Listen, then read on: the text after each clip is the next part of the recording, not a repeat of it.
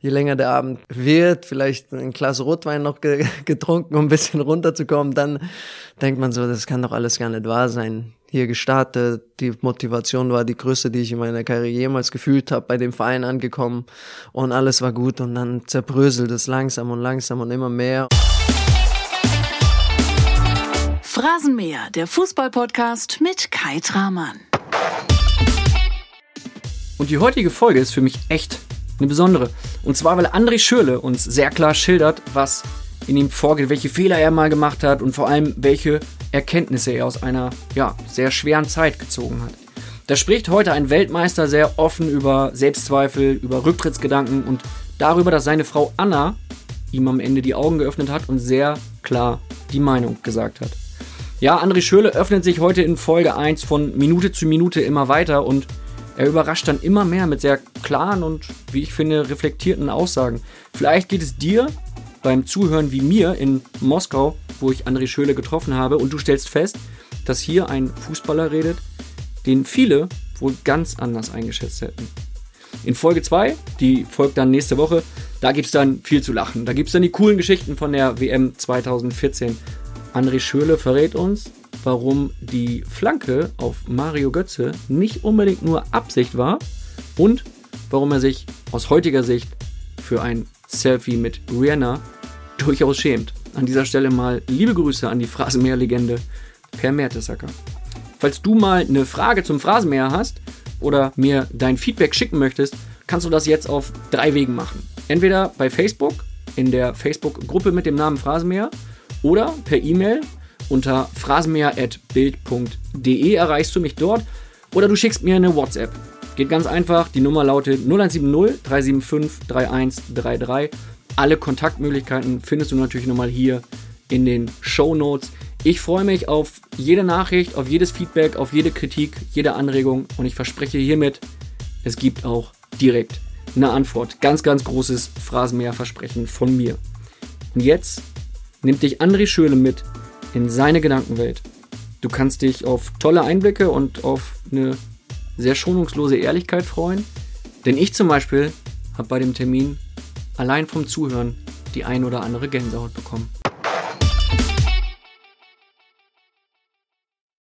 André, wie geht's dir? Sehr gut soweit. Ähm, ich komme gerade von einer kleinen Erkältung, deswegen fühle ich mich so langsam besser und fühle mich pudelwohl hier in dem schönen Zimmer falls du mich ansteckst, gibt's äh, Langenhafer. Dann, äh, ist auf jeden Fall möglich. Alter Schwede, reiß dich zusammen. Mach ich. Wir sitzen im Hotel Kempinski in Moskau. Das Ganze ist nur von der Distanz her eine WM-Endspielflanke entfernt vom Roten Platz. Das heißt, in diesem Hotel ist die Chance groß, dass wir derzeit einen Live-Podcast produzieren. Wahrscheinlich sitzen im Nebenzimmer die eine oder anderen Köpfe von der Regierung und hören zu. Falls es mal knackt in der Leitung, liebe Hörer, dann äh, ist es kein technisches Problem bei uns, sondern dann sind es einfach die Menschen, die hier in die Wand eingearbeitet wurden, damit sie zuhören. Es sind auch äh, ein paar Löcher in der Wand, ne? Ein bisschen auch, muss man aufpassen, was man sagt. Pass auf, was du sagst, ja. Total. Definitiv. Falls du mal irgendwann nicht antworten möchtest auf eine Frage, kannst du das natürlich mit unserer Phrasenmäher-Hupe umgeben. Zweimal pro Folge darfst du sie nutzen. Das ist sie. Du kennst sie, weil du hast schon mal eine Phrasenmäher-Folge gehört. Genau, ich habe vom äh, vom Per habe ich die die Folge mir angehört. Klar, die anderen auch ein bisschen. Seitdem ich wusste, dass wir das hier machen, informiert man sich ja doch ein bisschen auch und sehr genossen die Folge. Christoph Kramer habe ich auch reingesappt ein bisschen und äh, ja, es sind auch sehr sehr gute Typen. Deswegen da hört man sich das auch gerne an.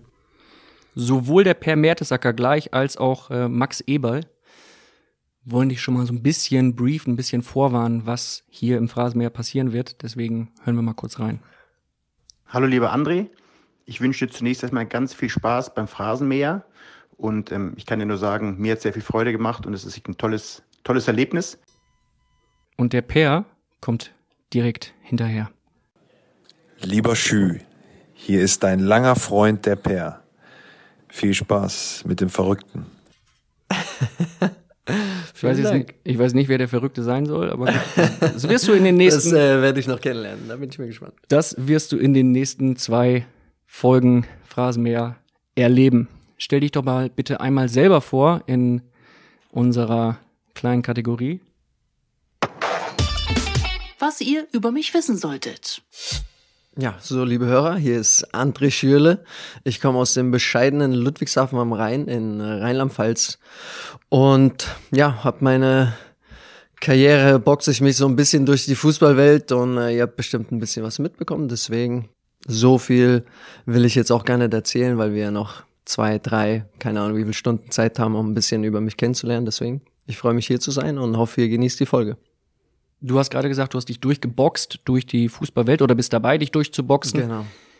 Du boxst dich auch durch die Medienwelt. Auch Bild hat schon viel über dich berichtet. Nicht immer positiv. Ja, das stimmt wohl. Auch dafür haben wir eine kleine Rubrik, in der du uns mal so ein bisschen was zurückzahlen kannst. Das Bildbashing.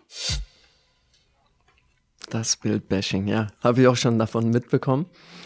Ist natürlich äh, ja immer schwierig. Man hört, will natürlich immer nur positive Schlagzeilen hören oder irgendwas, gerade von der Bild, weil es wirklich die größte Zeitung in Deutschland ist. Viele Fußballfans, die auch lesen. Und trotzdem habe ich auch schon sehr viele negative Sachen über mich äh, lesen müssen oder auch dürfen. Ist nicht immer einfach, aber ich glaube, dass es äh, uns allen gut daran täte, auch manchmal der Bild, dass wir da ein bisschen Vernunft walten lassen, um einfach auch nicht gewisse Grenzen überschreiten, die manchmal überschritten werden. Und ich glaube, da seid ihr euch aber auch trotzdem bewusst, weil es natürlich auch zum Journalismus dazu gehört. Trotzdem ist es für die Person nicht immer einfach. Was war eine Geschichte, wo du sagst, Jungs, da habt ihr das äh, komplett übertrieben? Ist schwierig. Es waren einige Geschichten. Ich meine, wenn man, keine Ahnung, zum dritten oder vierten Mal dann liest der Schürle Absturz, nachdem es mal wieder gut gelaufen ist, dann kommt wieder der Absturz oder so. Es ist dann immer schwierig. Ich meine, als, als Person selbst oder als Fußballspieler kann man das dann mit einer gewissen Erfahrung auch gut hinnehmen, aber es ist dann immer noch die Familie hinten dran und dann immer meine Mutter, lest ihr das nicht durch, lest ihr es nicht durch und aber trotzdem liest man es. Deswegen ist es ähm, für einen selbst wahrscheinlich am wenigsten schwierig, aber dann äh, gerade Freunde, Familie ist dann manche Dinge dann auch schwieriger. In welchen Situationen sagt deine Mutter, ähm, liest dir das nicht durch? Ruft sie dich morgens an und schreibt, hey, heute steht was im Bild, das solltest du dir nicht durchlesen, oder? Nein, so genau nicht. Ähm, klar, ich telefoniere eigentlich täglich mit meinen Eltern oder gerade auch mit meinem Vater, weil wir viel zu besprechen haben. Ja, als es mal wirklich negativ gelaufen ist, so mit 22, 23 oder irgendwas, ähm, war dann so, dass ich meinen Eltern und auch meinen Freunden gesagt habe, äh, ihr, ich, ich lese das alles gar nicht mehr, deswegen braucht ihr mir auch das gar nicht sagen, wenn irgendwas drinsteht. Und dann trotzdem meine Mutter hat Schwierigkeiten, das zurückzuhalten und äh, sagt dann immer so, hast du das gelesen? Und äh, ach, da, da liest ihr es einfach nicht durch. Das ist, die wissen eh nicht Bescheid.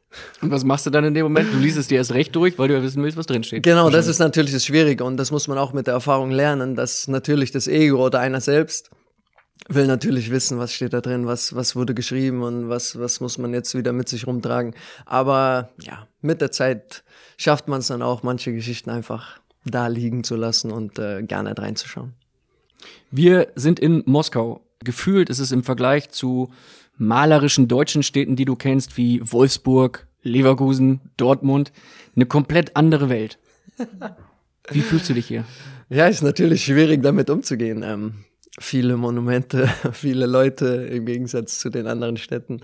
Ich fühle mich eigentlich ganz wohl. Ähm, ist auf jeden Fall eine verrückte Stadt, ist ein Abenteuer, gerade für uns äh, Westeuropäer, sage ich jetzt mal, ähm, hierher zu kommen. Die Sprache ist komplett anders und der Verkehr ist mördermäßig, muss ich sagen. Damit habe ich nicht gerechnet. Ich wusste, dass der Verkehr schlimm ist, aber dass es so ist, dass man halt auch mal zum Training mal schöne zwei Stunden in einem Auto sitzt, ist äh, dann äh, weniger erfreulich. Trotzdem fühle ich mich wohl. Die Menschen sind äh, für mich äh, auch überraschend, weil man ja ein gewisses Vorurteil auch irgendwie mit sich rumträgt. Sehr, sehr freundlich, sehr hilfsbereit und äh, auch sehr, sehr ehrlich, was ich sehr schätze.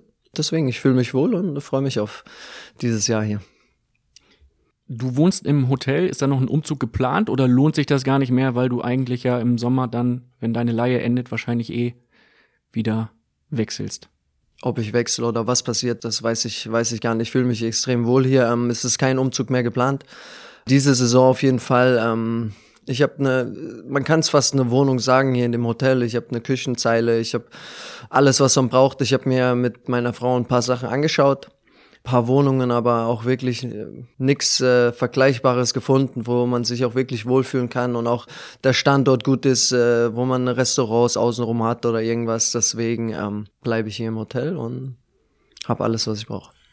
Was ist das jetzt für ein Jahr für dich? Ist es eine Auszeit von der Bundesliga? Ist es ein gutes Jahr, um die äh, Vaterrolle zu genießen? Du hast mit deiner Anna im April die kleine Kaya bekommen. Ja. Was genau ist es? Was ist diese Station Moskau für dich? Ja, ist schwierig. Ist auf keinen Fall irgendeine Auszeit von irgendwas. Ähm, ich bin hier schon hergekommen, auch mit Ambitionen, auch äh, um guten Fußball zu spielen, um äh, ja auch ein Stück weit den Fußball zu genießen, weil man äh, hier doch schon ein, ein sehr gutes Standing hat, gerade auch bei den Fans. Und die ersten Wochen und Monate waren auch sehr gut für mich. Deswegen keinesfalls irgendeine Auszeit oder irgendwie nochmal Anlauf nehmen. Ich will einfach die Zeit hier genießen, weil der Verein wirklich extrem gut ist, extrem gut aufgestellt ist und Abgesehen von der Tabelle, ne? ja, im Moment ein bisschen schade natürlich auch für mich, weil äh, im Fußball, ich meine, ihr, ihr kennt es auch ganz genau, ähm, spielt auch Timing eine große Rolle. Wann kommt man zu einem Verein und äh, im Moment ist ein großer Umbruch äh, bei Spartak Moskau. Wir spielen mit ganz, ganz jungen Spielern, sehr viel Potenzial, trotzdem äh, ja in manchen Spielen doch noch ein bisschen zu unerfahren. Trotzdem ist es für mich auch eine Chance als, als Führungsspieler, als äh, auch Leader, der ich in der Mannschaft sein will, das auch für mich zu trainieren, auch Sachen anzusprechen, mit äh, jungen Spielern zu sprechen. Und das, das kommt nicht von heute auf morgen, dass man sagt, okay, ich will jetzt Führungsspieler sein, ich will Leader sein. Das muss man auch äh, trainieren und das muss man auch in, äh, in einem Verein und äh, gerade bei, bei so einem großen Verein hier in Russland trainieren. Und deswegen ist es ein sehr spannendes Jahr für mich. Wie machst du das sprachlich? Also gerade Lieden, Anführen ist ja aber auch irgendwo im Zusammenhang mit der Sprache dann doch schon eine Herausforderung hier. Total, Oder? total. Das habe ich auch mitbekommen, dass äh, viele russische Spieler auch ähm, kein gutes Englisch sprechen. Trotzdem haben wir, wir haben äh, Übersetzer in der Mannschaft. Ja, jetzt haben wir einen deutschen Coach auch in der Mannschaft äh, und die Co-Trainer auch. Deswegen kann man das auch den Spielern rüberbringen und das wird alles übersetzt, auch ins Russische und da kann man auch mal einen Spieler nebenan nehmen und ein bisschen seine Sicht der Dinge erklären. Deswegen ist es äh, gar kein Problem.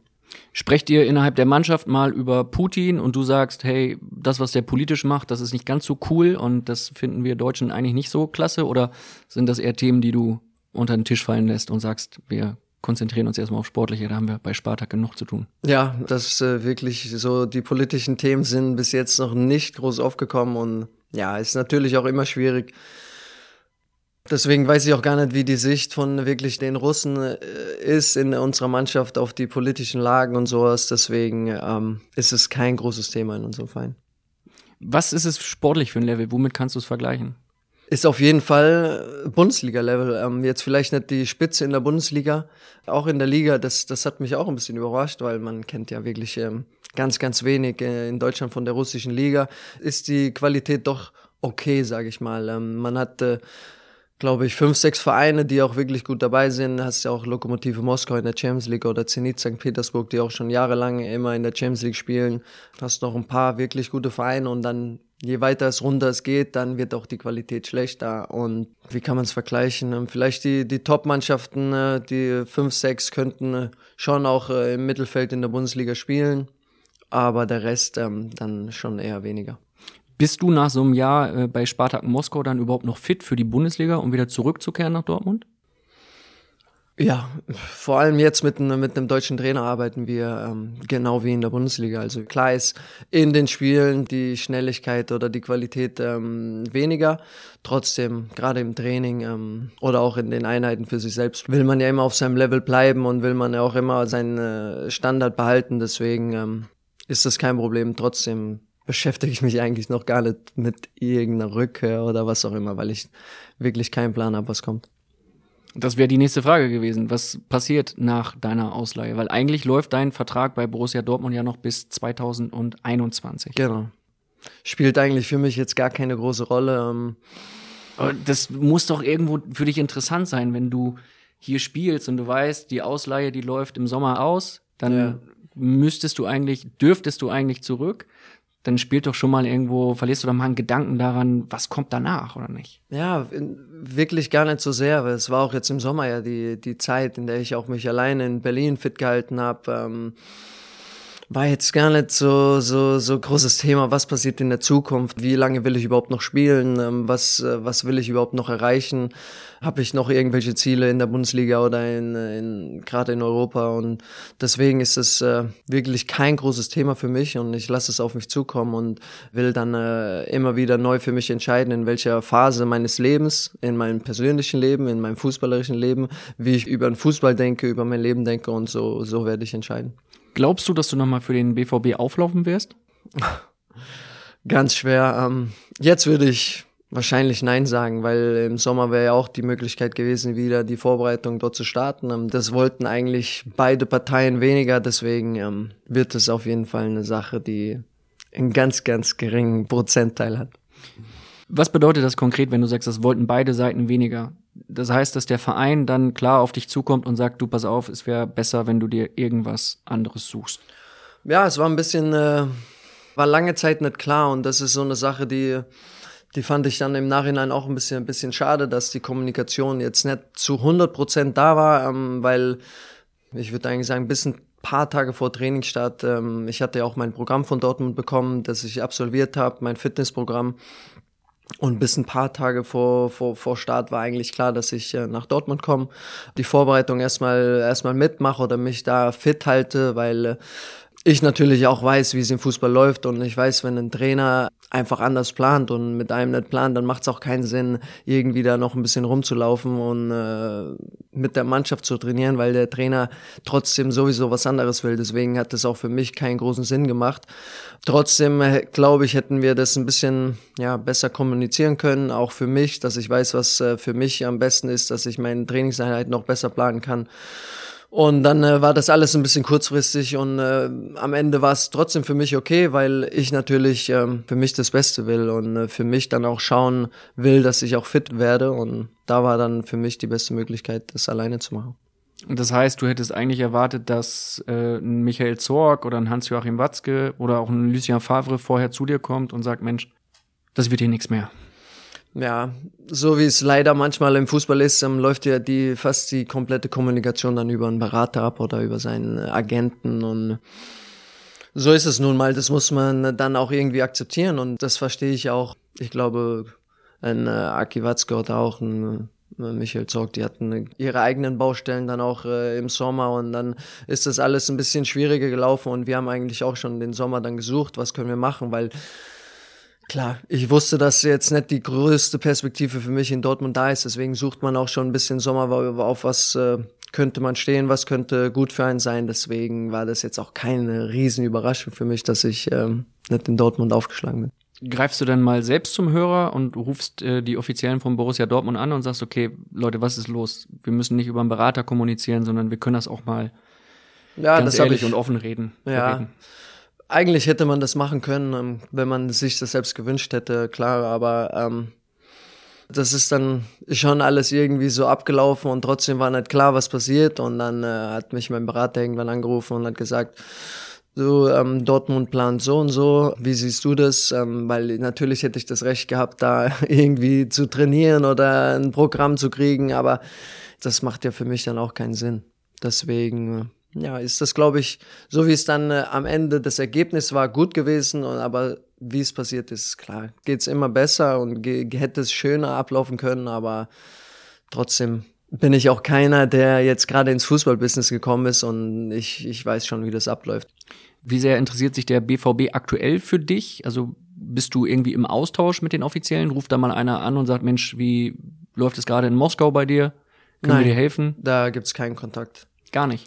Nee, gibt's keinen Kontakt. Ähm, war ja auch schon in äh, meiner Zeit in Fulham so in, in der Premier League. Ähm, dann kriegt man natürlich auch so ein schon so ein, ein Gefühl, dass äh, dass da eigentlich der Weg äh, vorbei ist in der jetzigen Situation. Ähm, was ich trotzdem, das muss ich dazu sagen, alles verstehen kann, weil ich jemand bin, der versucht immer auch beide Seiten zu sehen und äh, da sehe ich auch die Seite von Dortmund, gerade auch von Lucien Favre, der mit seinem Kader trainieren will den er auch für sich plant, für die Saison plant. Und äh, da war deswegen auch schon relativ früh klar, auch für mich, dass ich diese Saison auf jeden Fall nicht bei Borussia Dortmund spielen werde. Mit äh, welchen BVB-Spielern bist du aktuell im Kontakt? Ähm, ganz viel natürlich mit Mario Götze. Ist auch ja, über die letzten Jahre ein sehr, sehr guter persönlicher Freund ge geworden. Ich habe mit Mats Hummels ein bisschen geschrieben, mit, mit ein paar anderen noch. Ähm, das sind so meine, meine, meine Jungs dort. Mario Götze, der Mann, dem du 2014 das goldene Tor aufgelegt hast, der hat eine Frage an dich. Und über Mario Götze, die WM 2014, sprechen wir dann in Folge 2 nochmal Ja. ganz ausführlich. Da geht's dann um die schönen Seiten des äh, Fußballs. Erstmal hören wir jetzt die Frage von Mario Götze. Hey Schü, hier ist Mario. Weil wir auch schon ein paar Mal darüber gesprochen hatten. Wir haben zusammen bei der Nationalmannschaft gespielt, Erfolge gefeiert, dann im Verein bei Dortmund zusammen gespielt. Ähm, wo siehst du uns irgendwann mal? In welcher Altherrenmannschaft und in welchem Alter? Ü40, Ü50? Ähm, Würde mich mal interessieren. Ja, gute Frage. Altherrenmannschaft wahrscheinlich weniger. Ich glaube, ich sehe uns eher an, an irgendeiner Bar, wenn wir beide Kinder haben, wenn du auch deine Kinder bekommen hast, da irgendwann schön im Urlaub an der Bar und wir sprechen nochmal schön über die Zeiten, die wir erlebt haben, äh, wenn, wenn, äh, wenn die fußballerischen Geschichten vorbei sind. Da sehe ich uns. Also Spartak Moskau, alte Herren oder äh, Borussia Dortmund, Legendenmannschaft. Legendenmannschaft. Ich weiß nicht, ob ich es da reinschaffe. Aber nein, das, eigentlich sehe ich uns da weniger. Aber wer weiß, im Fußball ist alles möglich. Beim Phrasenmäher sind wir ja. Oh ja, jetzt müsste ich, jetzt müsste ich was hupen, aber das, das ist schon so billig, da greife ich nicht mehr zur Hupe. Den, die Arbeit mache ich mir nicht. Deswegen, wer weiß, vielleicht spielen wir auch beide, bis wir gar nicht mehr können, auch wenn es nicht mein Ziel ist. Wenn du mit Mario Götze an der Bar sitzt, was trinkt ihr dann? Was trinken wir? Was ist unser Go-To-Cocktail? Mm, sehr, sehr unterschiedlich. Wir haben ja auch schon einige Urlaube gerade auch mit unseren äh, Frauen verbracht. Und Gin?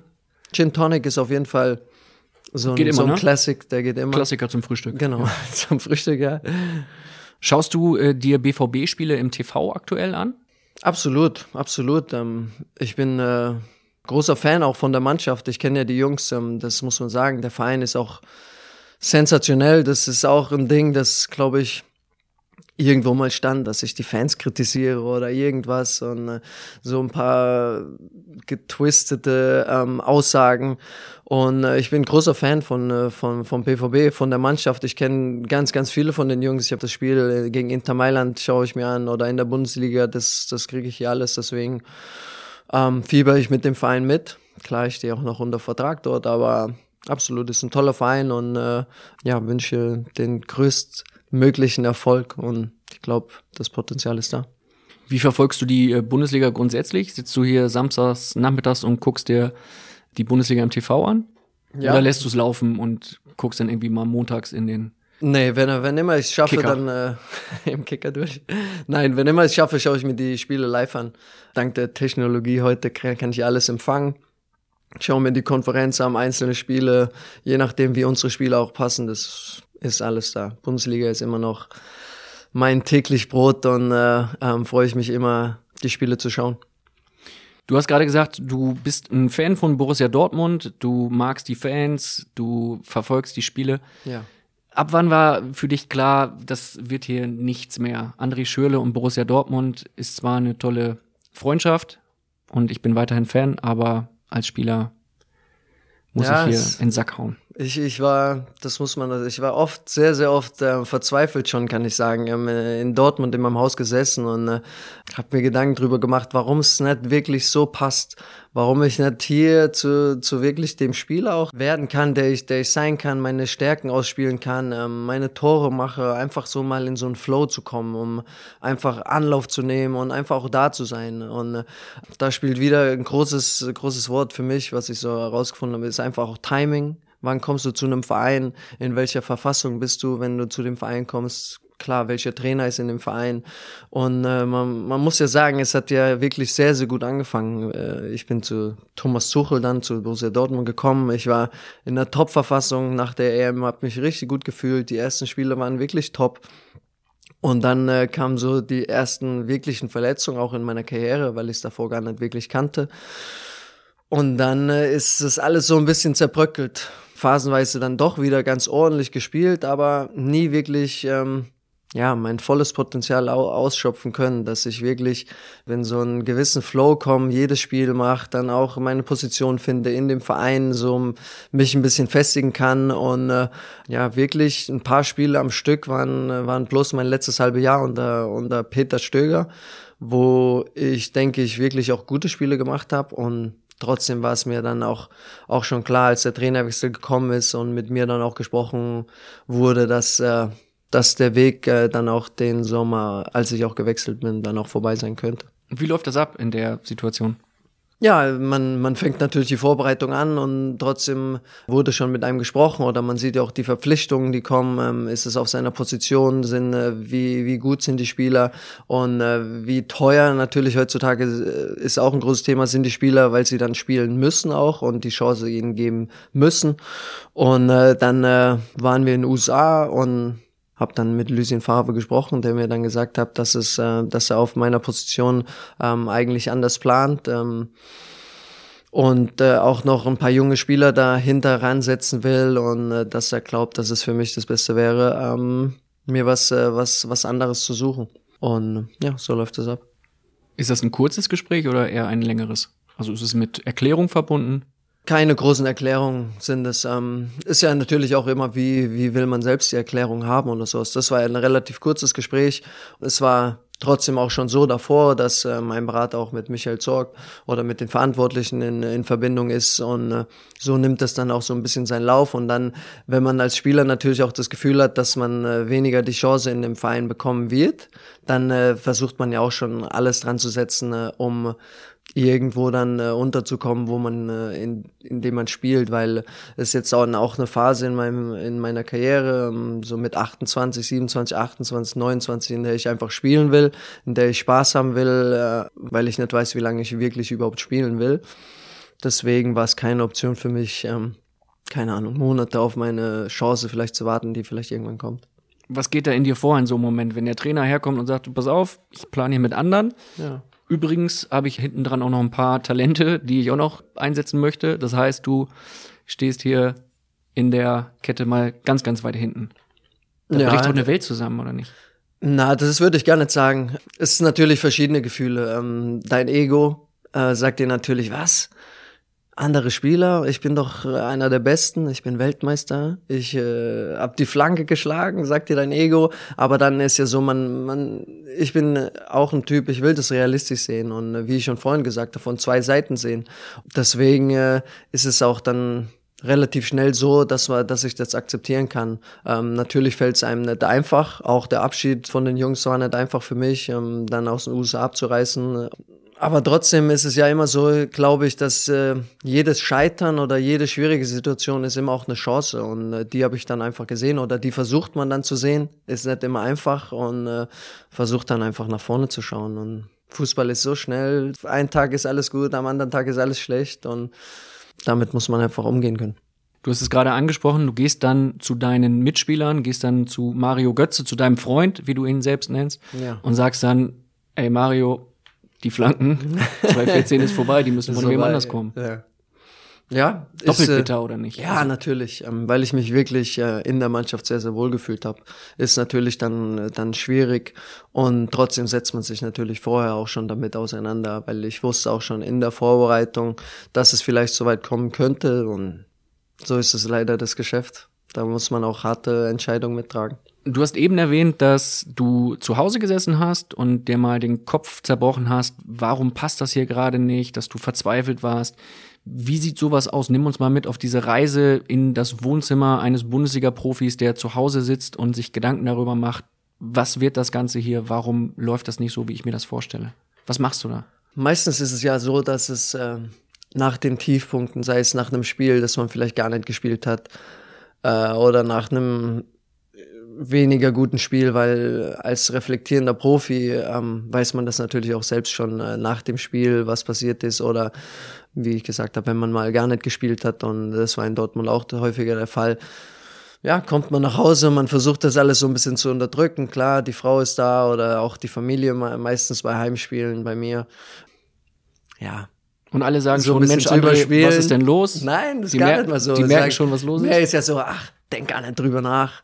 Äh, mach, es, es ist einfach so, mach weiter. Und dann, je länger der Abend wird, vielleicht ein Glas Rotwein noch ge getrunken, um ein bisschen runterzukommen, dann denkt man so, das kann doch alles gar nicht wahr sein. Hier gestartet, die Motivation war die größte, die ich in meiner Karriere jemals gefühlt habe, bei dem Verein angekommen und alles war gut und dann zerbröselt es langsam und langsam und immer mehr und ja, man findet kein wirkliches Gegenmittel dazu, weil man äh, natürlich auch abhängig ist vom Trainer, von äh, gewissen Situationen in der Mannschaft, ähm, von anderen Spielern und äh, versucht dann äh, alles dagegen zu steuern und äh, dann spreche ich mit meiner Familie, denk so, was was ist euer Gefühl, was denkt ihr so? Und äh, so so sind die Abende eigentlich. Und trotzdem immer wieder was was was ich auch dann immer wieder schaffe und auch geschafft habe, ist so, dass man so aus diesen Abenden oder auch dann aus einer schlechten Woche oder sowas dann trotzdem die Motivation zieht, einfach ein bisschen mehr zu machen, mal ein paar Sachen zu verändern. Und deswegen äh, glaube ich wirklich dass diese schwere Zeit, auch die schwere Zeit, die ich vielleicht so schon die erste Phase in Wolfsburg hatte, enorm, wirklich enorm wichtig für mein Leben sind und waren, weil gerade in diesen Phasen lernt man sich selbst auch ein bisschen kennen. Wie denkt man in gewissen Situationen?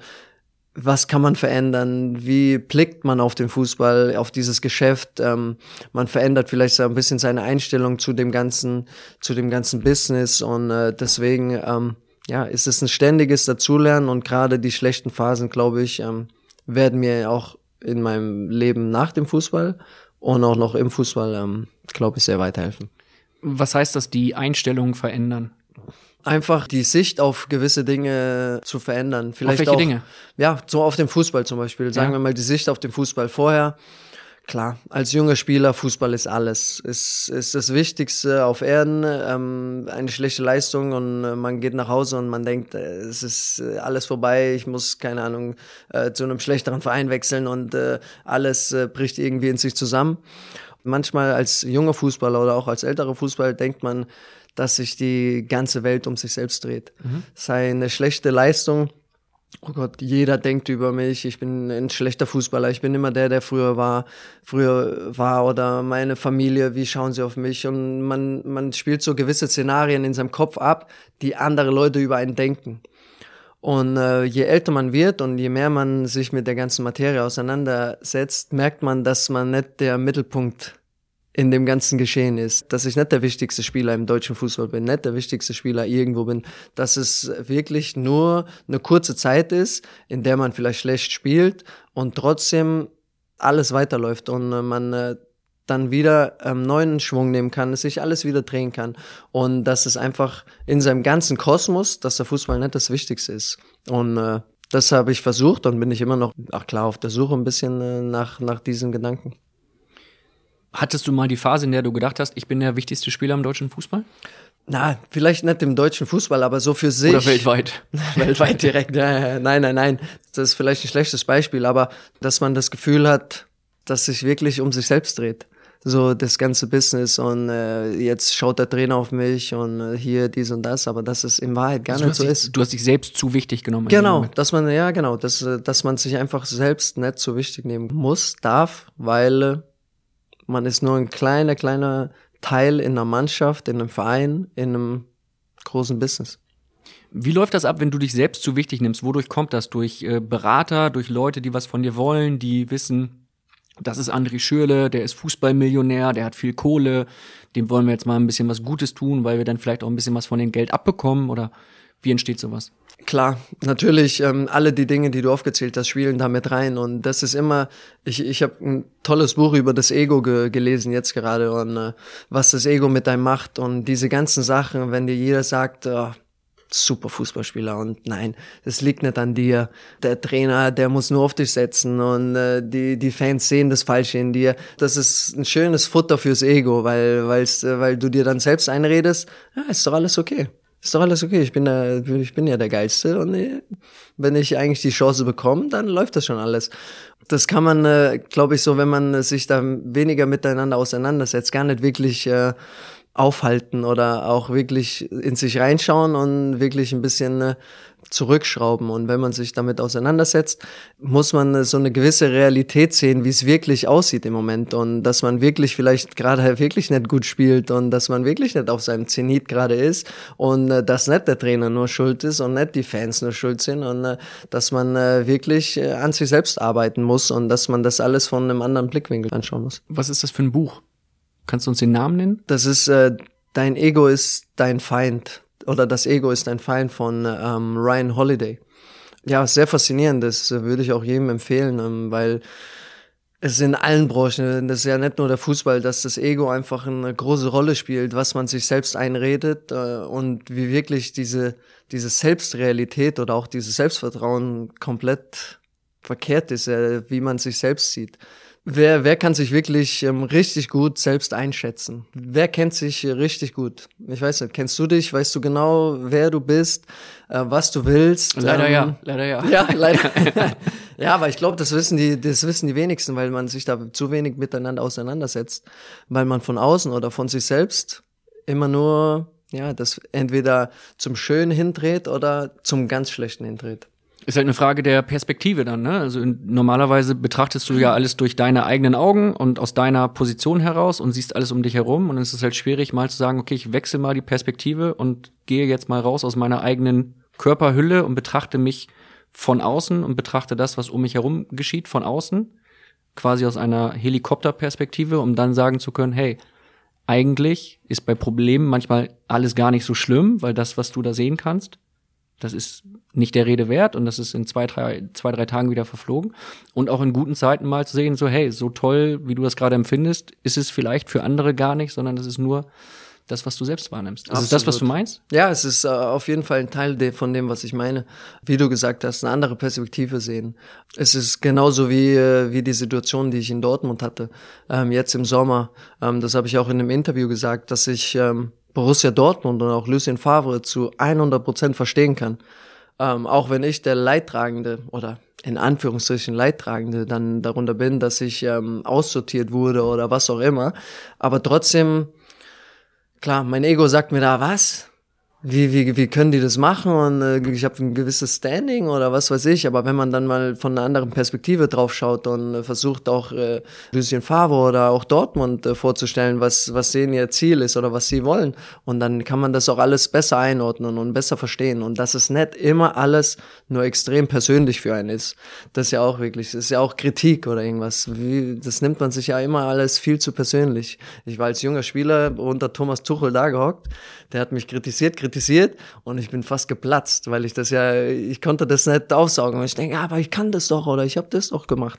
Aber nein, wenn man, weil man das ein bisschen alles zu persönlich sieht und deswegen, es ist äh, auf jeden Fall ein, ein, ein weiter Weg, sich wirklich selbst kennenzulernen und das wird, glaube ich, auch, vielleicht weißt du es ein bisschen besser, immer so weiter Ist das jetzt eine Anspielung auf mein Alter oder was? Ich bin nein, zehn Jahre nein, das, das tut mir natürlich leid. Alter Shit. Jetzt hole ich doch noch den Zettel mit den miesen Fragen raus. ja, bitte. Bitte, hol sie raus. Wenn du sagst, dass du das gut einschätzen kannst und dass du eine gute Draufsicht hast auf deine eigene Leistung, ja. hättest du als neutraler Betrachter André Schürle dann auch empfohlen, dass er sich einen neuen Verein sucht und dass Borussia Dortmund ohne ihn planen sollte, aufgrund deiner eigenen Leistung, die du gebracht hast? Aufgrund der Leistung, die ich wirklich in den zwei Jahren gebracht hat und auch die Zahlen und die Zahlen lügen am Ende nicht und das ist, was am Ende im Fußball auch zählt, wäre ich wahrscheinlich zu demselben Entschluss bekommen. Gerade auch, weil man äh, sich verändern will. Man hat Julian Brandt geholt, was ein überragender Fußballer ist, Torgen Hazard, ähm, die alle auf den meinen Positionen auch gespielt haben. Und deswegen glaube ich, wenn ich diese Option gehabt hätte in dieser Situation, ja, wahrscheinlich hätte ich das Gleiche gemacht. Klar, kann ich einer Mannschaft und so viel Selbstvertrauen habe ich doch auch dieser Mannschaft von Dortmund immer noch was geben und äh, wenn ich in meiner Top-Verfassung bin. Und leider habe ich das äh, zu wenig gezeigt in den zwei Jahren. Deswegen ist, ist das auch wieder so eine Selbstrealität für mich, das dann auch äh, zu verstehen. Also hättest du dann äh, auch sagen können zu Lucien Favre oder zu den BVB-Offiziellen, wenn die sagen, Mensch, wir planen ohne dich, sehe ich genauso. Kann ich nachvollziehen. Wahrscheinlich, wahrscheinlich hätte ich das auch so sagen können in der Situation, weil ich äh, gerade auch jetzt auch wenn wenn ich an das Gespräch zurückdenke oder sowas, auch dann äh, das für mich okay war in dem Moment. Du hast es kommen sehen. Ja, erstens kommen sehen und ich dann auch schon mich ein bisschen so damit äh, angefreundet hatte, was Neues zu machen. Servus, hier spricht Christian Falk, euer Bayern Insider. Im Bild-Podcast Bayern Insider gibt's die heißesten Gerüchte rund um den FC Bayern jeden Freitag. Kommt mit und ich nehme euch hinter die Kulissen des Rekordmeisters. Total überraschend, dass du selber sagst, hey, ich hätte auch so entschieden. Ich hätte den Spieler André Schürle dann auch nicht vom Hof gejagt, aber äh, ihm gesagt, dass ich erstmal ohne ihn plane, weil das zeugt ja davon, dass du schon sehr, sehr gut einschätzen kannst, was da um dich herum passiert und auch das, was du geleistet hast bei Borussia Dortmund. Oder vielleicht dann manchmal auch nicht. Oder nicht, ja. Ja, total. Das hat alles so ein bisschen angefangen. Ich habe meine jetzige Frau kennengelernt und äh, bis, bis dahin habe ich immer wirklich, man sucht ja immer irgendwelche Schuldige und sowas. Und bis dahin, und sie hat mir gesagt, äh, jetzt schau mal auf dich, was, tust du alles äh, oder bist du in der Verfassung, dass du wirklich ähm, so sagen kannst, ähm, das liegt daran, es liegt daran, es liegt daran und es liegt nicht an mir und das war nicht der Fall. Deswegen kann man das alles auch so, so nachvollziehen, auch wenn es dann auch ein bisschen schwerfällt. Wo hast du sie kennengelernt, wenn ich fragen darf? In Berlin. In Berlin, sie ist äh, in Kasachstan geboren, aber mit äh, jungen Jahren nach Berlin gekommen und da haben wir uns kennengelernt, ja. Wo habt ihr euch kennengelernt? Bei welcher Gelegenheit? Wir haben uns äh, gesehen in Berlin. Ich war gerade verletzt. Dann habe ich sie angeschrieben über über das Internet, wie es heutzutage so ist. Und äh, Was ja, heißt denn dann über eine, ja über eine gewisse. Wir hatten einen gemeinsamen Freund in Berlin. Jetzt sind wir bei Instagram oder Tinder oder Twitter oder Nein, Facebook? Instagram. Instagram. Wir, wir haben einen gemeinsamen Freund in Berlin. Und darüber habe ich sie kennengelernt und dann äh, ja habe ich sie angeschrieben und habe äh, gesagt, ich bin gerade verletzt, ich kann am Wochenende in Berlin sein. Lass uns treffen. Und dann äh, hat das Schicksal seinen Lauf genommen. Ja, schön. Und sie Ja, hat dir total. direkt die Meinung gegeigt und hat gesagt, pass mal auf, Sportsfreund. Ja, Das ist nicht alles so nein, einfach. der- also nicht direkt. Ne? Das wäre ein bisschen, äh, da war ich noch nicht so weit, das äh, alles äh, so, so anzunehmen. Nein, klar, bis man wirklich so tief ist. Und ich bin sehr, ja, wie soll man sagen, sehr tiefer, tiefer Mensch. Liebe tiefe Gespräche. Ich liebe Gespräche über Gefühle, über gewisse, gewisse Dinge, die wirklich auch im Leben äh, eine Rolle spielen. Und äh, da habe ich absolut meinen Gegenpart getroffen, der genauso denkt und zu 100 Prozent ehrlich zu mir war, was, was sie wirklich denkt, wenn ich ihr meine, meine Probleme gesagt habe. Und das war für mich faszinierend. Und dann hat sie mal gesagt, so pass auf, ist vielleicht nicht immer die Schuld der anderen, sondern guck mal, was du selber so leistest. Ja, ich meine, tief im Inneren und äh, ich schätze mich als jemand ein, der wirklich auch realistisch ist und äh, sich selbst gut einschätzen kann, weiß man auch schon, dass nicht alles rund läuft und dass, äh, dass man äh, mehr geben muss und wenn man es dann einfach mal so ins Gesicht gesagt bekommt, dann äh, ist es erstmal schwierig, aber es hilft am Ende immer weiter. Das stimmt. Ja. Das kann ich aus eigener Erfahrung. Äh, und wenn nicht die. Liebsten das machen können, wer dann, ne? ja. Deswegen Hast du dir mal professionelle Hilfe genommen in der Situation? Habe ich nicht. Ähm, bei der Nationalmannschaft habe ich mit dem äh, Psychologen als mal gesprochen. Das sind aber meistens dann äh, informative Gespräche oder dass man sich gewisse Dinge einholt, die man vielleicht äh, trainieren kann, sei es über Konzentration, sei es über auch äh, ein paar, paar Übungen darüber. Das, äh, aber jetzt wirklich so professionell habe ich mit keinem gesprochen. Da bist du in der Familie dann äh, gut aufgestellt.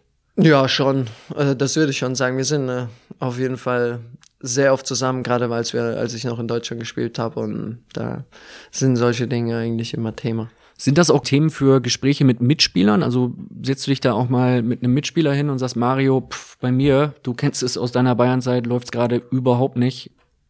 Ja, mit Was Mario. Also, ich, ich weiß gar nicht, wie viele Stunden um Stunden äh, wir über solche Dinge gesprochen haben, Weil's, weil er ja auch vielleicht noch extremer, gerade durch die Öffentlichkeit, durch ähnliche Dinge durchgegangen ist, haben wir sehr, sehr viele Stunden damit verbracht.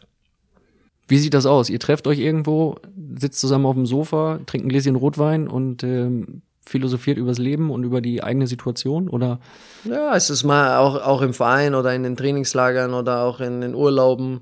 Da ist natürlich auch Fußball dann natürlich ein großes Thema und die eigene Situation und alles. Und äh, da war es dann auch wirklich so, dass wir uns einfach auch sehr, sehr gut unterstützt haben, auch in gewissen Situationen, auch immer wieder einen daran erinnert haben, dass es äh, gerade nicht das Wichtigste, Wichtigste auf der Welt ist und äh, dass es äh, viele, viele Dinge gibt, die einen auch zufrieden und glücklich machen können. Das lernt man ja auch in solchen Situationen. Als Fußballer dreht sich natürlich schon alles um den Fußball. Keine Ahnung, ich würde jetzt von mir behaupten, 80, 85 Prozent meiner Gedanken sind über den Fußball, über meine Situation, was kann passieren, was passiert irgendwo im Fußball und äh, weil weil es wirklich der größte Part dann wirklich in einem Leben ist, weil viele viele glaube auch Fans wissen das ja auch nicht, die sehen das Spiel am Wochenende, wissen vielleicht man trainiert ein bisschen äh, in, unter der Woche, aber dass das wirklich äh, so ein großer Part ist, weil man sich ja um seine eigene Leistung, um die Leistung anderer oder über den Verein, über das Spiel am Wochenende, der Druck steigt wieder, ähm, dann einfach Gedanken macht. Deswegen, gerade in solchen schweren Situationen, lernt man auch, glaube ich, besser damit umzugehen, weil man in ein paar andere Richtungen geht. Denkst du da dann auch aktiv über dein Image nach? Weil es ist ja schon so, dass es bei dir durchaus mal dann zur Sprache kommt, ach der Schürle, ähm, jetzt ist er hier gescheitert, jetzt ist er da gescheitert, jetzt wechselt er hier hin, jetzt wechselt er dahin. Dieses Image, was dir anhaftet, denkst du da aktiv dann drüber nach und sagst dir, hey, woher kommt das? Erstmal zu dem Wort Scheitern. Ich finde, das Wort Scheitern ist in unserem Gebrauch viel zu negativ. Weil äh, ich glaube, man muss scheitern, um wirklich seinen Weg zu finden. Und äh, ist ja auch wieder eine Definitionssache. Ähm, Wer entscheidet, wann man gescheitert ist? Entscheidet es die Bildzeitung oder entscheidet man das selbst? Und, äh, Im Zweifel immer Bild. Im Zweifel, Im Zweifel immer Bild. Immer Bild. Ja, für, im, im Fußball wahrscheinlich ist es korrekt, aber für mich selbst, ich, ich sage nicht, nee, dass ich auch in Dortmund gescheitert ist. Für mich so ein Wort, das, das passt gar nicht in meinen Gebrauch äh, so wirklich rein und auch für meine Zeit äh, in Dortmund. Klar, das wird gern geschrieben und was weiß ich, er ist da gescheitert, da gescheitert, aber im Endeffekt ist es einfach ein Weg, den man geht und da gehören positive, aber auch vor allem negative Erfahrungen dazu und die muss man einfach mitnehmen und deswegen, ich könnte meine Karriere jetzt auch beenden und ich würde nicht von mir sagen, dass ich gescheitert bin. Ja, du bist Weltmeister. Ja. Also wer Weltmeister ist, Deswegen. Ist und äh, ja, zum Image, natürlich macht man sich darüber Gedanken und äh, Natürlich waren auch ein paar Interviews von mir, die vielleicht auch nicht so gepasst haben, dass ich mich nicht klar genug ausgedrückt habe, dass man ein paar Dinge da ein bisschen auch äh, rausnehmen konnte, die auch nicht gut geklungen haben oder irgendwas. Deswegen äh, macht man sich über sein Image schon Gedanken und trotzdem will ich auch im Endeffekt jemand sein, der nicht von allen geliebt werden muss oder irgendwas. Ich will schon dann irgendwo dahin kommen, dass ich meine Meinung habe, ähm, dafür auch stehe, meine Werte habe und äh, da versuche ich gerade so meinen Weg zu finden. Was glaubst du, wodurch entsteht dieses Image? Wodurch ist das entstanden in den letzten Jahren, dass auf dich oft draufgehauen wurde, dass du oft so in diese Rubrik gesteckt wurdest? Verlierer der Saison ist gescheitert, packt es nicht in Dortmund, was glaubst du, was ist da für ausschlaggebend? Ist es nur die Leistung oder sind es die eben von dir angesprochenen Interviews, die du mal gegeben hast? Ich glaube, an erster Stelle steht äh, die Leistung. Wenn ich zehn Tore pro Saison geschossen hätte, wäre das auch nirgendwo gestanden. Trotzdem ist es dann äh, auch immer so, gerade als Weltmeister, als derjenige, der bei der WM drei Tore gemacht hat, der die Flanke gegeben hat, dann natürlich nochmal ein spezielles Auge drauf gelegt wird. Und äh, auch auf die anderen Spieler, die damals dabei waren oder die Nationalspieler sind, da wird nochmal anders, anders bewertet. Und so ein, so ein Image entsteht natürlich auch durch, äh, was geschrieben wurde, welche Schlagzeile jetzt gestanden war, ist oder irgendwas. So entsteht natürlich so ein gewisses Image, das einem Fußballer oder auch einem Menschen nicht immer wirklich gerecht wird klar, an erster Stelle steht äh, die Leistung und äh, dann muss man damit leben, was auch geschrieben wird und äh, ja, waren vielleicht ein paar Interviews, wo ich ja. Was denn zum Beispiel? Ja, ich weiß nicht, da war ja zum Beispiel das Interview, das aus England ins Deutsche übersetzt wurde, dass äh, irgendwas mit den Fans mit Borussia Dortmund und dann, ich, kann, ich weiß gar nicht, was da passiert ist und plötzlich schaue ich in meine Social Media und äh, ich werde wüst beleidigt von jedem Dortmund-Fan, den es wahrscheinlich irgendwo gibt und äh, aus meiner Sicht war aber alles okay und ich wusste gar nicht, warum das wirklich passiert ist und dann wurde das irgendwie so übersetzt, dass... Äh, keine Ahnung, dass ich zu wenig Unterstützung davon hatte. Und das, das ist eigentlich überhaupt gar nicht der Fall, weil ich den Fans, gerade auch das letzte halbe Jahr, dass sie mich schon da wirklich auch gepusht haben und mir geholfen haben. Und deswegen trägt sowas natürlich zum Image bei. Und äh, ich glaube, damals war auch mit Leverkusen, ähm, weil ich damals unbedingt weg wollte, zu Chelsea weg wollte, habe ich ein Interview gegeben. Und es war einfach jugendlicher Leichtsinn. Da habe ich äh, nicht drüber nachgedacht, was das äh, für die Fans bedeutet. Und, äh, ja.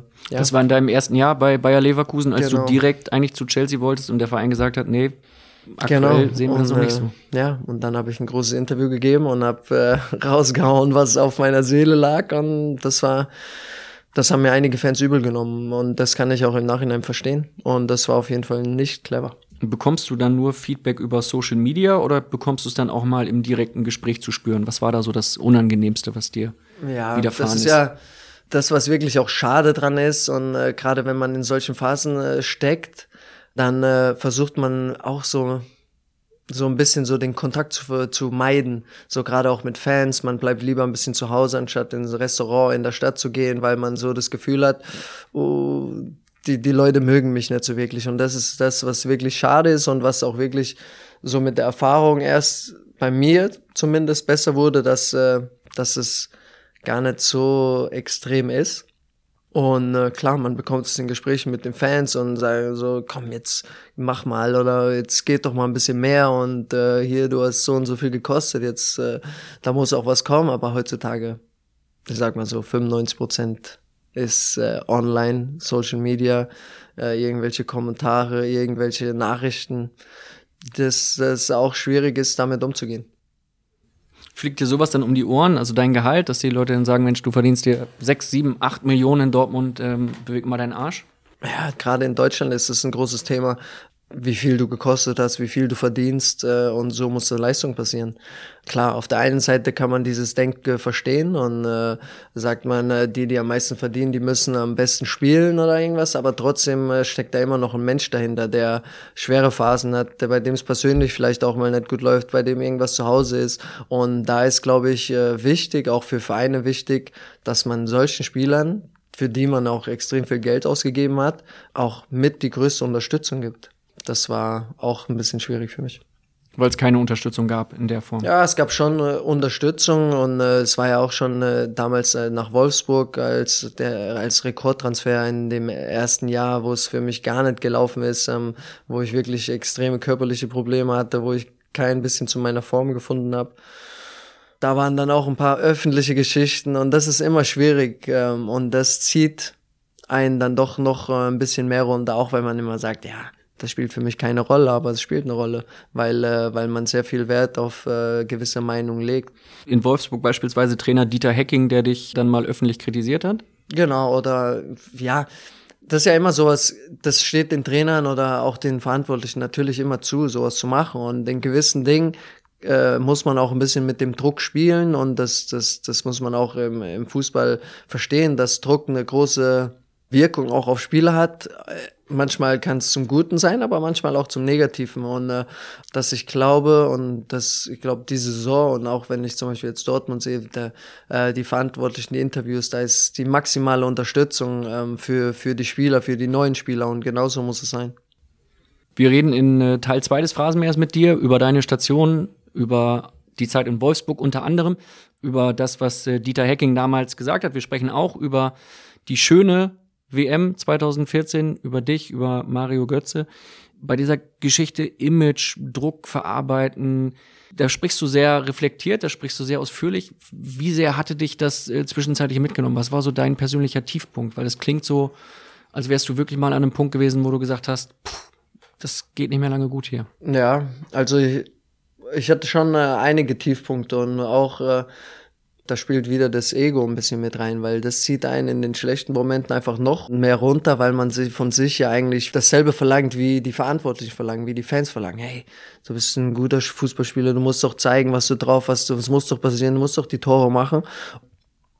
In gewissen Situationen zieht es einen dann noch runter und da gab es schon ein paar Tiefpunkte. Klar, in, in Wolfsburg in der Zeit, in der es wirklich gar nicht gelaufen ist, ich in Wolfsburg auf der Bank gesessen äh, war, war es auf jeden Fall extrem, extrem schwierig für mich und äh, habe mir viele Gedanken gemacht über den Fußball, über der, das, was ich wirklich will. Will ich das überhaupt noch, habe ich mich gefragt, äh, mich da wirklich äh, hinzustellen und äh, kann ich überhaupt noch das bringen, was jeder von mir, von mir verlangt und Situationen wie diese waren auch in, in Dortmund in den schweren Phasen und äh, bis ich irgendwann äh, dann auch damit äh, umzugehen äh, gelernt habe, um wirklich nicht alles so nah an mich ranzukommen zu lassen und wirklich das ein bisschen auch realistischer zu sehen und das ist alles, wenn man das große Ganze betrachtet, nicht so schlimm ist. Bist du da mal an den Punkt gekommen, wo du gesagt hast, hey, eigentlich reicht es mir, eigentlich kann ich jetzt meine Schuhe an den Nagel hängen und was anderes machen, was Schönes machen? Ja, ich würde jetzt lügen, wenn ich niemals den Gedanken gehabt hätte. Ähm, Gerade in den äh, wirklich schweren Phasen denkt man sich, ob ich das überhaupt noch alles brauche, ob ich das überhaupt noch will, dann äh, packt einen doch irgendwo wieder die Motivation, um äh, das sich auch selbst ein bisschen zu zeigen und so schnell geht der Gedanke dann auch wieder. Bauchgefühl, wie kurz warst du davor zu sagen, Freunde, das war's für mich? Ja, also das hätte ich niemals gemacht, weil ich auch gar nicht die Stärke dazu gehabt hätte, das wirklich jetzt in diesen Phasen auch durchzuziehen und äh, auch immer noch in diesen Gedanken festgehalten war.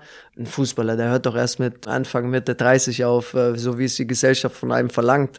Deswegen war es niemals kurz davor zu sagen, äh, ich mache das nicht mehr, ich höre auf. Das, also so weit ist es nie gekommen, dass es wirklich kurz davor war, aber ja, man.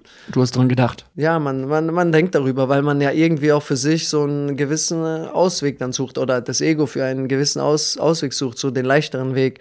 Du brauchst es doch gar nicht mehr. Wieso, wieso gibst du mir, gibst du dir den Stress? Und dann äh, muss man sich daran erinnern, äh, wieso man das wirklich angefangen hat und äh, versuchen wieder den Spaß irgendwo reinzuholen, auch wenn es im heutigen Fußballbusiness ähm, gar nicht so, so, so viel Spaß gibt.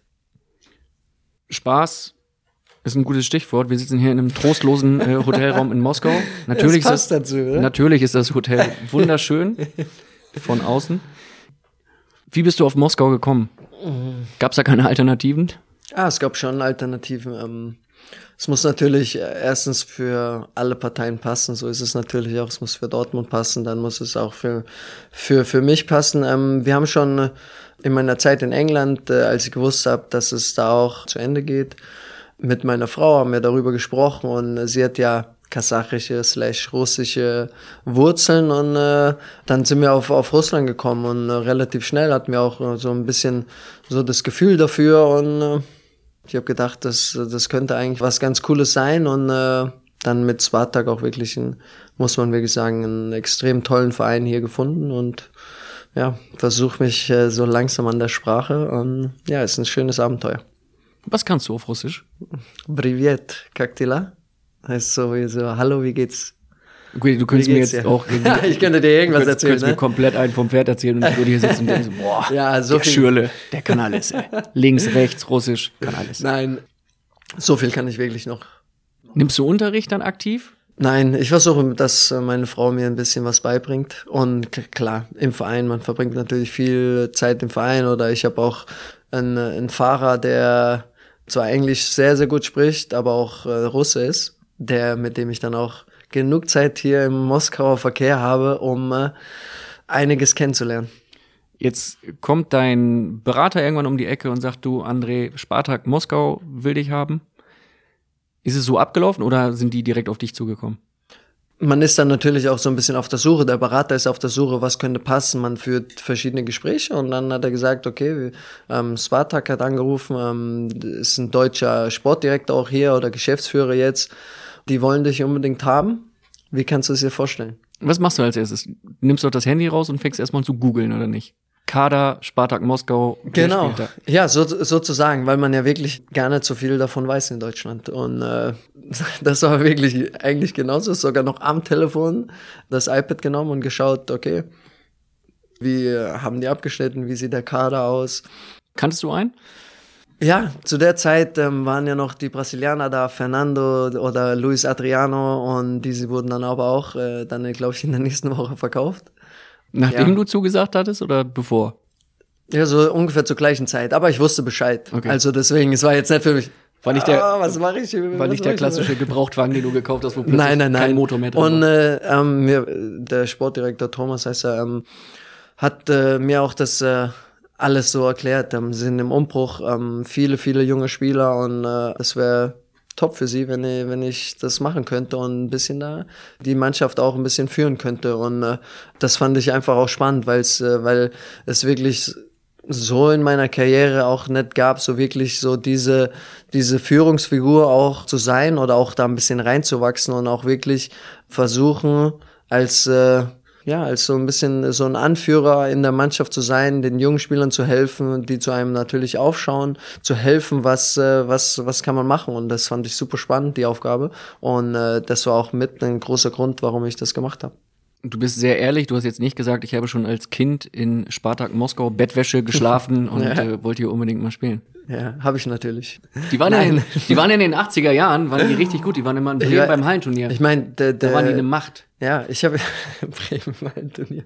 Ja, ich habe mich auch wirklich informiert und ich war auch hier und haben ein- im Stadion sehr empfehlenswert ein extrem großes und technologisch wahnsinnig schönes Museum, in dem man die die Geschichte von Spartak Moskau sieht und das äh, natürlich beeindruckend, die Spieler, die hier waren und wie viele Meisterschaften und äh, auch wenn man sieht, ich man kann es wirklich vergleichen mit Borussia Dortmund im in, äh, in Deutschland, wenn man sieht, wie viele Fans in ganz Deutschland Dortmund hat und wie Spartak hier in Russland ist unglaublich. Also egal, wo wir hingehen, sei es im tiefsten äh, Gebirge hier in Russland, ist überall Spartak-Fans und das ganze Stadion ist voll mit Spartak-Fans und das ist schon sehr, sehr beeindruckend. Sehr, sehr großer Verein hier in Russland. Ist wieder eine Frage des Timings, ne? Wärst du in den 80ern hier gewesen, dann könntest du jetzt international spielen. Total. Und äh, würde eine Meisterschaft nach der anderen gewinnen. Aber man muss damit zurechtkommen, wie die Zeit auch jetzt äh, wirklich ist. Welche Optionen gab es noch für dich im Sommer? Das, das mag ich eigentlich gar nicht so gern darüber sprechen, was wirklich noch ich. gibt. Die Hupe? Da Dankeschön. Ja, komm. Gib uns doch mal einen Einblick. Ja, Was lag noch auf dem Tisch? Nein, es ist so auch so aus, aus Respekt vor den anderen Vereinen oder was auch wirklich da ist. Ähm, Eintracht Frankfurt war dabei. nein, Nicht? war nicht dabei. Okay. Ich, das habe ich auch gelesen. Ich hab's, äh, mir wurde es zu Gehäufe geschickt, weil es natürlich sehr nah an meiner Heimat ist. Aber da gab es kein konkretes Interesse. Einen habe ich dir schon mal rausgenommen, deswegen. Aber über andere Vereine brauchen wir nicht. Aber schon aus der Bundesliga auch äh, Interesse. Ähm, gar nicht so wirklich Großes, muss ich sagen. Auch äh, die Sachen, die Hast alle Clubs durch, ne? Ja, viele schon, deswegen. Dann, äh, deswegen war es gar auch kein großes Thema für mich, ähm, in der Bundesliga zu bleiben.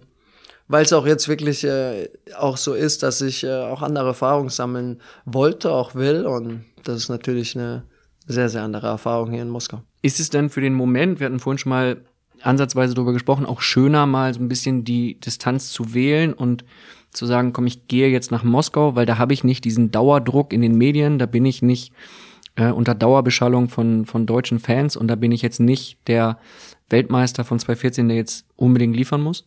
Absolut, das äh, spielt auf jeden Fall eine Rolle. Das hat auch eine Rolle schon gespielt, als ich ähm, das Jahr davor zu Fulham gegangen bin. Da gab es auch ganz, ganz andere Optionen, aber ich habe das bewusst gewählt, auch in einen Verein gewählt, der gar nicht international spielt, um auch wirklich mal die Zeit zu haben für sich selbst, auch unter der Woche, ähm, nicht in dem Dauerstress zu sein mit Champions League, Europa League, äh, Liga und das, äh, das ganze Jahr durch. Die Sachen habe ich dann schon auch bewusst gewählt und auch bewusst jetzt äh, ein bisschen weiter weg, um auch für mich im gewisser Hinsicht ähm, mich selbst auch ein bisschen äh, weiterzuentwickeln als als Menschen, um nicht immer irgendwie mit gewissen Sachen konfrontiert zu werden. Du bist ja schon ein sehr nachdenklicher Typ, ne? Auf jeden Fall, auf jeden Fall. Ich habe es vorhin schon gesagt. Ich bin äh, meine meine Frau sagt immer, ich bin so eine ganz ganz alte Seele und ganz ganz tief. Und so so bin ich wirklich, weil ich wirklich Interesse dran hab, was mit einem wirklich passiert und am ganzen Leben und äh, wie auch wirklich, wie, wie viel man Zeit für, für alles hat und wie so alles zusammenläuft. Das finde ich sehr, sehr interessant. Sind solche Typen, die nachdenklich sind, die auch eine sanfte Seite haben, eine softe Seite haben, dann zu sensibel für das Bundesliga-Geschäft? Ist dieses Geschäft zu sehr von, von Machos, von Männlichkeit geprägt oder vermeintlicher Männlichkeit? Ah, weiß ich nicht, würde ich auch gar nicht so sagen, dass, dass man das vielleicht da als, als nachdenklicher Typ ähm, schwerer hat. Trotzdem, in manchen Situationen ist es auf jeden Fall besser, so seine Jugendlichkeit zu behalten und wirklich vielleicht gar nicht über alles sich wirklich große Gedanken zu machen. Ähm, einfach drauf loszuballern, drauf loszukicken und einfach das so hinzunehmen, wie es wirklich ist und gar nicht wirklich ähm, versuchen, so ein bisschen das Business zu verstehen, ähm, gewisse Menschen zu verstehen, weil das schon einiges ein bisschen schwieriger macht, ähm, damit umzugehen. Doch äh, in gewisser Hinsicht ist es einfacher, weniger nachdenklich zu sein im Fußballbusiness. Also derjenige, der dann in so einer pokalfinalen Nacht an die Palme pinkelt oder mit einem Döner wirft, der, hat, der hat's Kevin, dann, mein Freund. der Kevin. hat's dann einfacher als Kevin Großkreuz, als du, der oft und viel nachdenkt.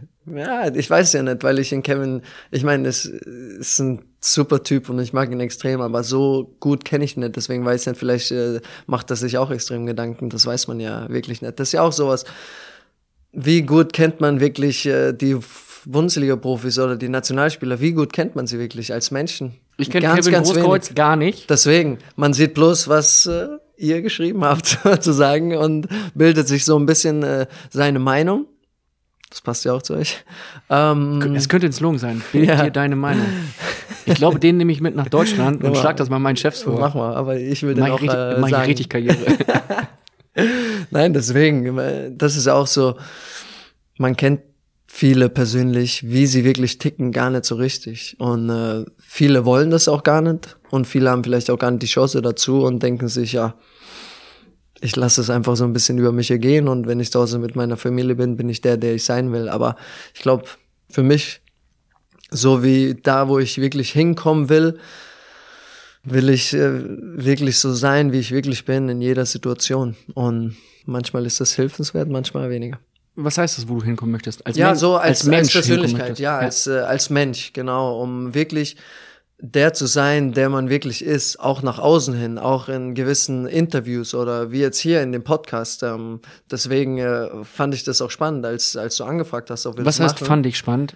Bereust du es jetzt gerade? Nein, du sprichst äh, in der Vergangenheit. Überhaupt nicht. Ich, ich finde es extrem gut, weil äh, ich gewisse Dinge auch jetzt schon gesagt habe, die wirklich raus wollten und äh, raus sollten. Deswegen ähm, finde ich gerade so spannend, dass man äh, auch, keine Ahnung, sich in solchen gewissen Phasen dann auch findet und auch sei es äh, zu der Familie, sei es zu Freunden, sei es zu Fremden oder weiß was ich, auch wirklich der ist, der man wirklich ist, weil oft genug, und das, da spreche ich aus au- eigener Erfahrung, versucht man so ein, so ein gewisses, äh, gewissen Autopilot zu fahren, um die Straße vom geringsten äh, Widerstand zu wählen. Und äh, das ist dann immer, glaube ich, wenn man drüber nachdenkt, schade, weil im Endeffekt, wie viel Zeit haben wir im ganzen, ganzen Leben und wenn man so viel Zeit damit verschwendet, äh, gar nicht der zu sein, äh, der man wirklich ist, ist es ein bisschen schade und da will ich hinkommen und trotzdem merke ich, dass es ein, ein weiter Weg ist.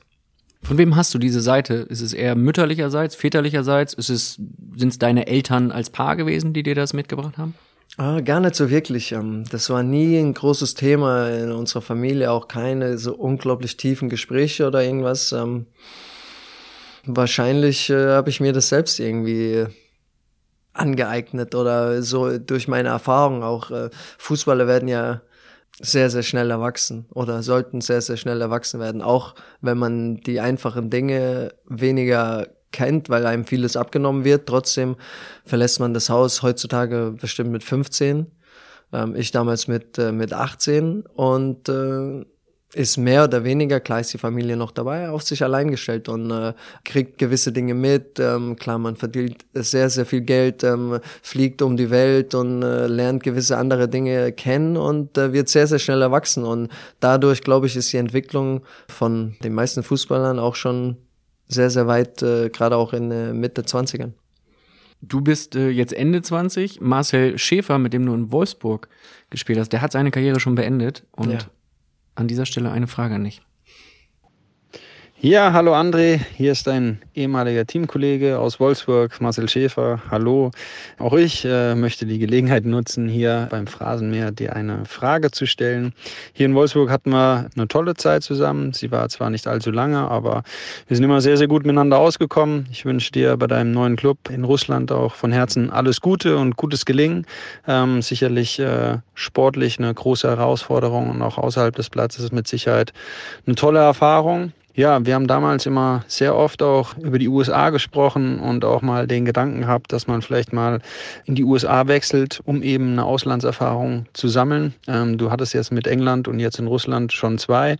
Ich habe äh, den Schritt in die USA über den großen Teich gewagt und wollte einfach mal bei dir nachfragen, ob das äh, für dich früher oder später immer noch eine Idee wäre oder ein Gedanke wäre, in die MLS bzw. in die USA zu gehen.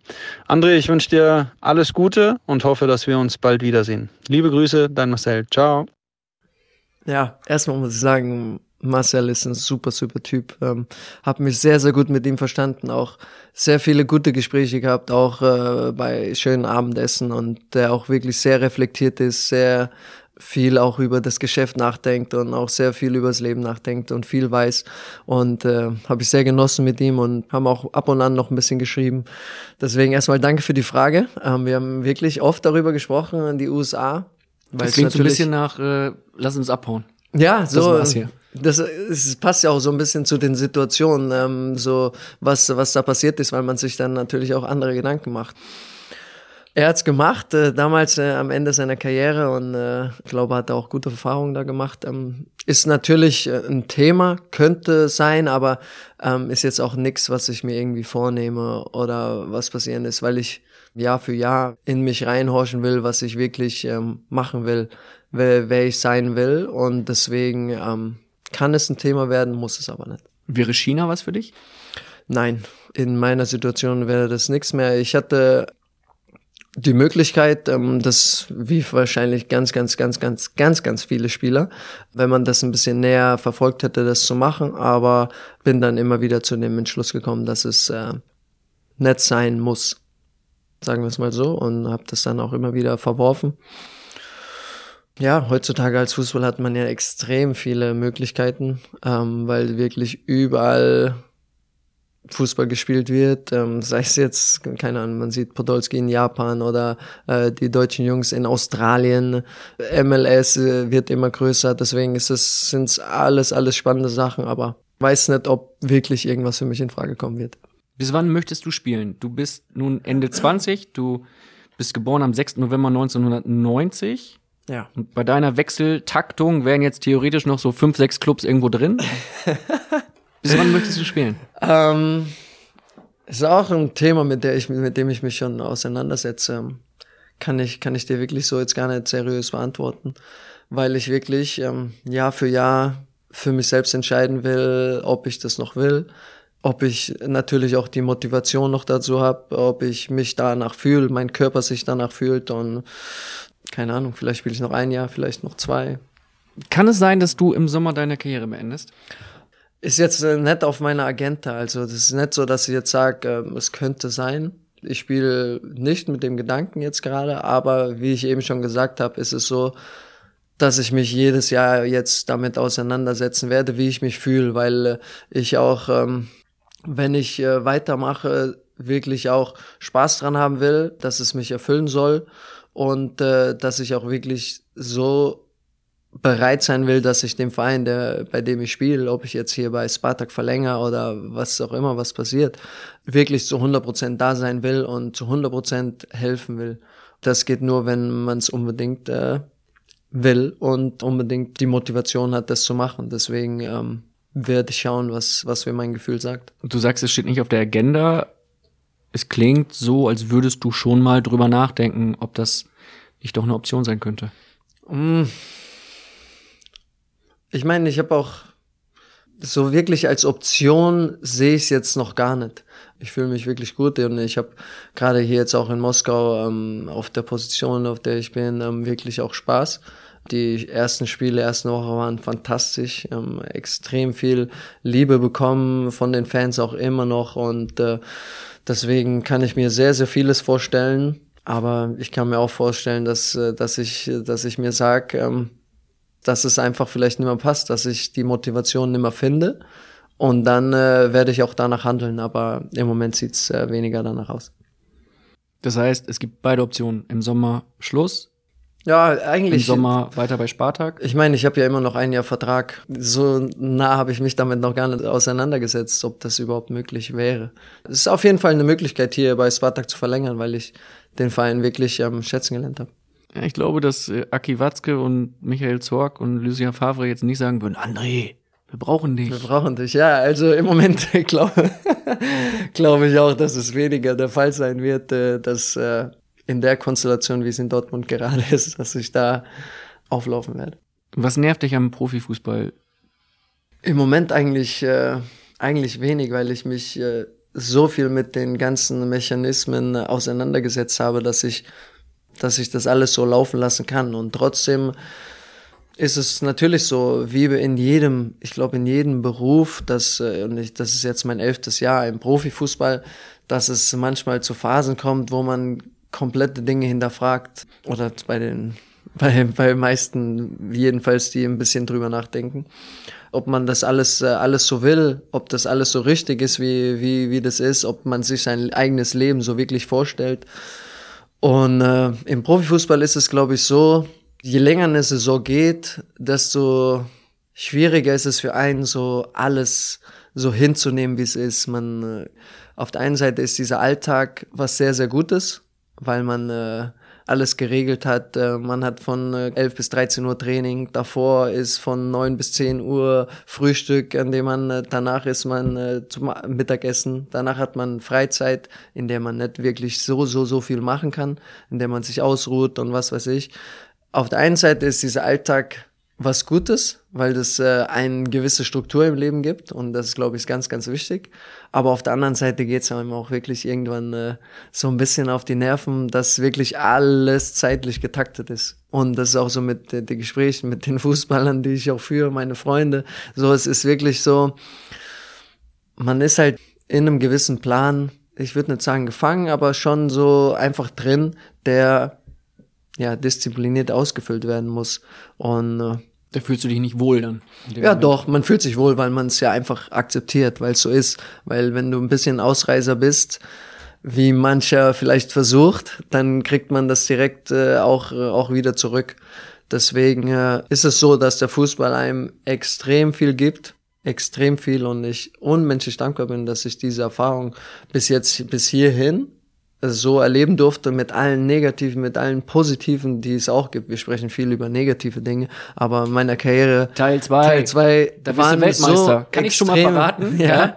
extrem viele positive Dinge, die ich auch mitgenommen habe und äh, deswegen äh, ist es wirklich ein, äh, ein Geschäft, das man einfach mit seinen Einzelheiten so akzeptieren muss, wie es ist, sonst wird's gedanklich schwieriger, damit umzugehen.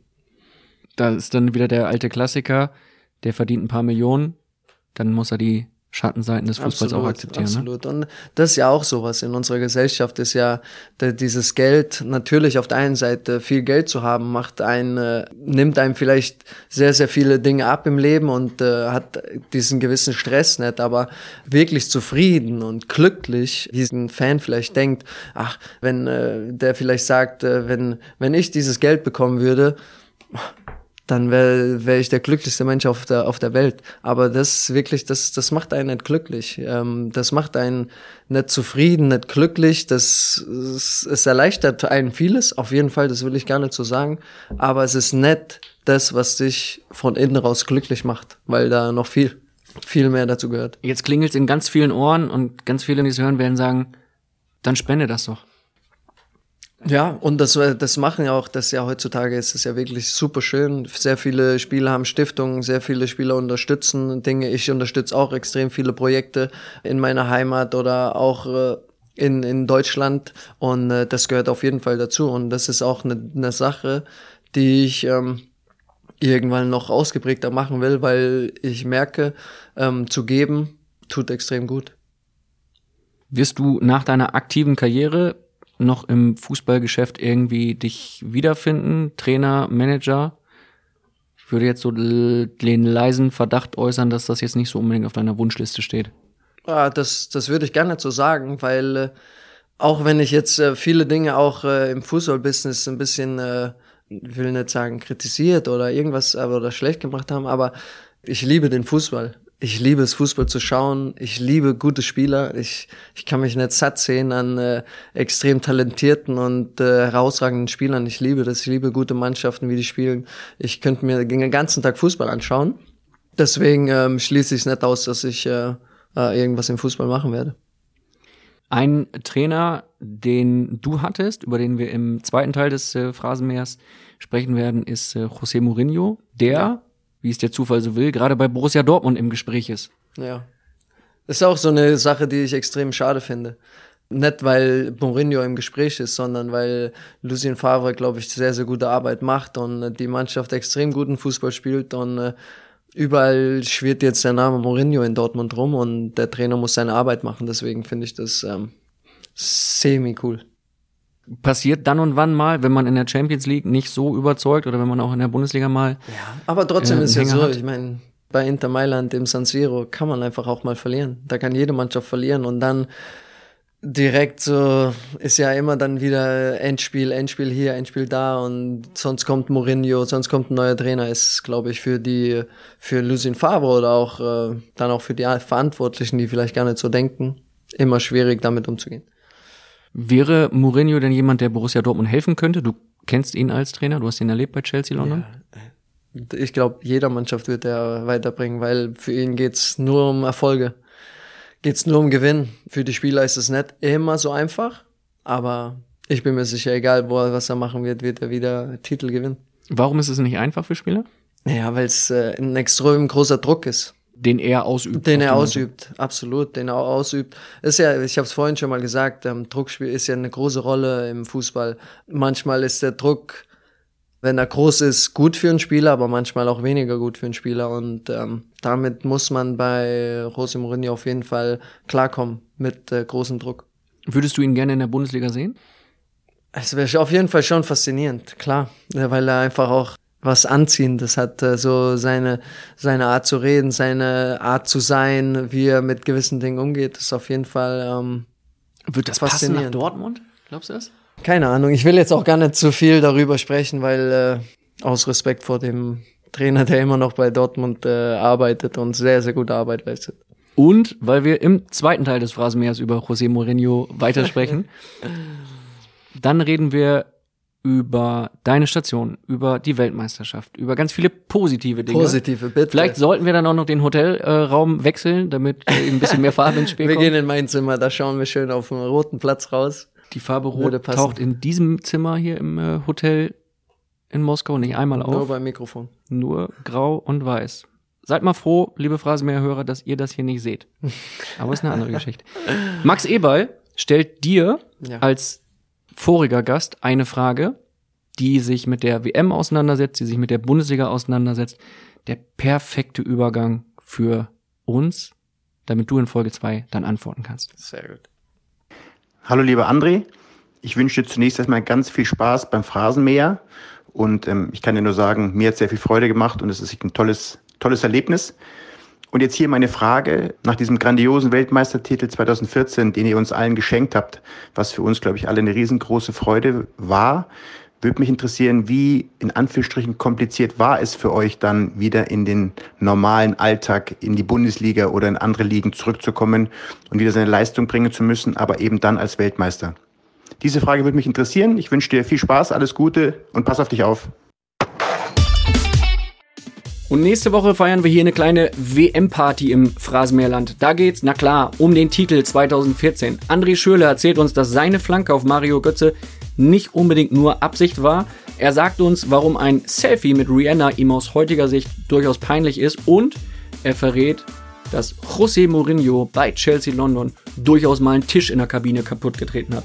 Warum das Ganze, wie André Schürle heute in Kontakt zu Yogi Löw steht und weshalb er in der zweiten Halbzeit beim 7 zu 1 gegen Brasilien dann doch noch zwei Tore geschossen hat, das erfahren wir alles nächste Woche. Denn André Schöle war, wir erinnern uns alle, beim Spiel, beim 7-1, bei der großen Gala im WM-Halbfinale gegen Brasilien der, der in der zweiten Halbzeit zwei Tore schießt, obwohl der Rest der Mannschaft sich eigentlich verdächtig zurückhält. Wie es dazu gekommen ist, wo André Schürle in der Halbzeit war, als alle anderen sich so ein bisschen festgelegt hatten, hey, wir lassen die Brasilianer jetzt mal ein bisschen in Ruhe. Das alles gibt's nächste Woche.